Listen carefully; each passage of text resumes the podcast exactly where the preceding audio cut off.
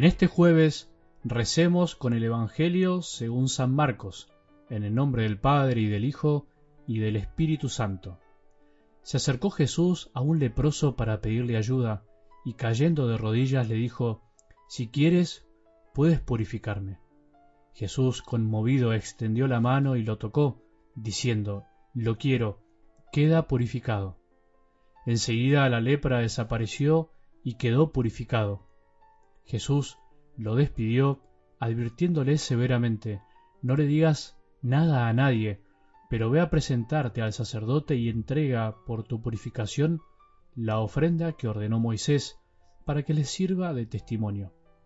Sin embargo, apenas se fue, empezó a proclamarlo a todo el mundo, divulgando lo sucedido, de tal manera que Jesús ya no podía entrar públicamente en ninguna ciudad, sino que debía quedarse afuera en lugares desiertos, y acudían a él de todas partes. Palabra del Señor.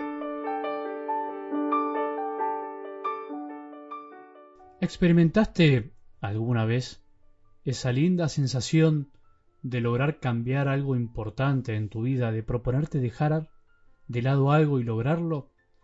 ¿De ponerte una meta sencilla y alcanzarla? ¿De abandonar una actitud o de adquirir otra? ¿De abandonar un pensamiento un sentimiento y reemplazarlo por algo mejor? No es imposible. Hay que querer y pedir, se puede cambiar y creer, se puede creer que es posible cambiar. Si todos creyéramos que es posible dejar de lado el egoísmo, la avaricia, la pereza, la soberbia, el orgullo y todo lo que nos aísla de los demás, este mundo sería tan distinto, sería mucho más lindo todavía. Pero hay un primer paso que debemos dar antes de proponernos cambiar. Cambiamos en la medida en que nos damos cuenta de que tenemos algo para cambiar. Ese es el gran problema. Mientras tanto, andamos en la ceguera, en la ignorancia. Mientras tanto, no nos damos cuenta. Por eso, el primer paso del que quiere cambiar algo en su vida es darse cuenta de que tiene algo para cambiar, de que algo le falta, o algo le sobra, de que tiene alguna debilidad y de que tiene algo para mejorar. Vos y yo tenemos algo para cambiar y creer.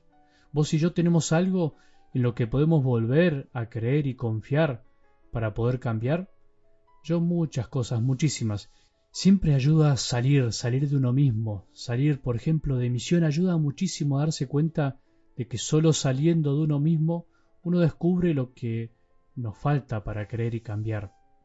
Solo reconociendo que nuestra vida es un salir, como decía Jesús ayer, porque para eso he salido, vamos experimentando que vamos en camino, pero siempre, de algún modo, nos falta algo, siempre podemos más, siempre se puede cambiar y creer, estar con personas, escucharlas, darse cuenta de los sufrimientos ajenos, nos despierta del letargo en el que sin querer vivimos cuando nos acostumbramos a la rutina. Bueno, pero esa misión está muy cerca nuestro, no hay que irse muy lejos. Por eso quiero quedarme y quiero que nos quedemos con algo lindo del Evangelio de hoy. La desobediencia, entre comillas, del leproso. Es un gran hombre. Para mí, este leproso es un grande. Además, si uno se pone a pensar, la petición de Jesús, aunque tenía un sentido profundo para él, y de eso algo hablamos ayer, en realidad es como una ironía, por decirlo de alguna manera, un imposible. ¿Cómo Jesús va a pretender que ese hombre, después de ser curado, de la enfermedad más horrible se quede callado como si nada hubiese pasado. Imposible, casi imposible. Por eso para mí es una de esas desobediencias que uno se animaría a llamar piadosa desobediencia o desobediencia piadosa.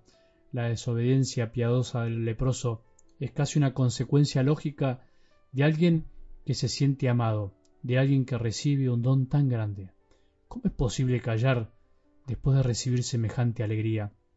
Las alegrías son para contarlas, las alegrías no son completas si no se comparten, si no se cuentan. Además, ese hombre curado, aunque hubiese obedecido jamás, hubiese podido ocultar su curación, se le habría notado sin que lo diga.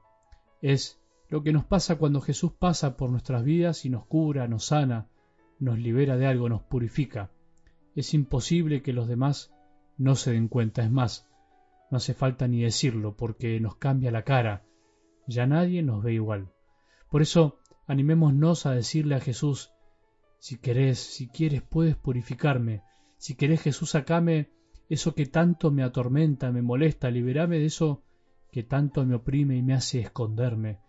No te busco solo por eso, pero lo necesito para estar mejor, para amarme más, para amarme mejor, para entregarme más a los demás. Si querés, te lo pido casi con temor, con humildad, si querés, si es tu voluntad, si consideras que es mejor para mi vida, lo recibiré con alegría. Que hoy se nos conceda la gracia que necesitamos, que podamos escuchar de labios de Jesús, lo quiero, quedas purificado, lo quiero, quiero purificarte y quitarte esa lepra que te deforma el corazón y no te deja vivir en paz. Si Él nos lo concede, no nos quedará otro camino que el de la desobediencia piadosa, imitar la desobediencia del leproso curado y salir a contarle a todo el mundo, a todos los que nos conocen, de que Jesús nos devolvió la alegría y que las alegrías son para divulgarlas, por más que a Él no le guste que lo busquen solo por eso. Pero bueno, por algo se empieza. Creemos que Jesús nos puede cambiar y ayudarnos a creer cada día más. El primer paso para cambiar es darnos cuenta de que Jesús algo nos tiene que dar, de algo nos tiene que purificar. Señor, si quieres hoy, puedes purificarnos. Que tengamos un buen día y que la bendición de Dios, que es Padre misericordioso, Hijo y Espíritu Santo, descienda sobre nuestros corazones y permanezca para siempre.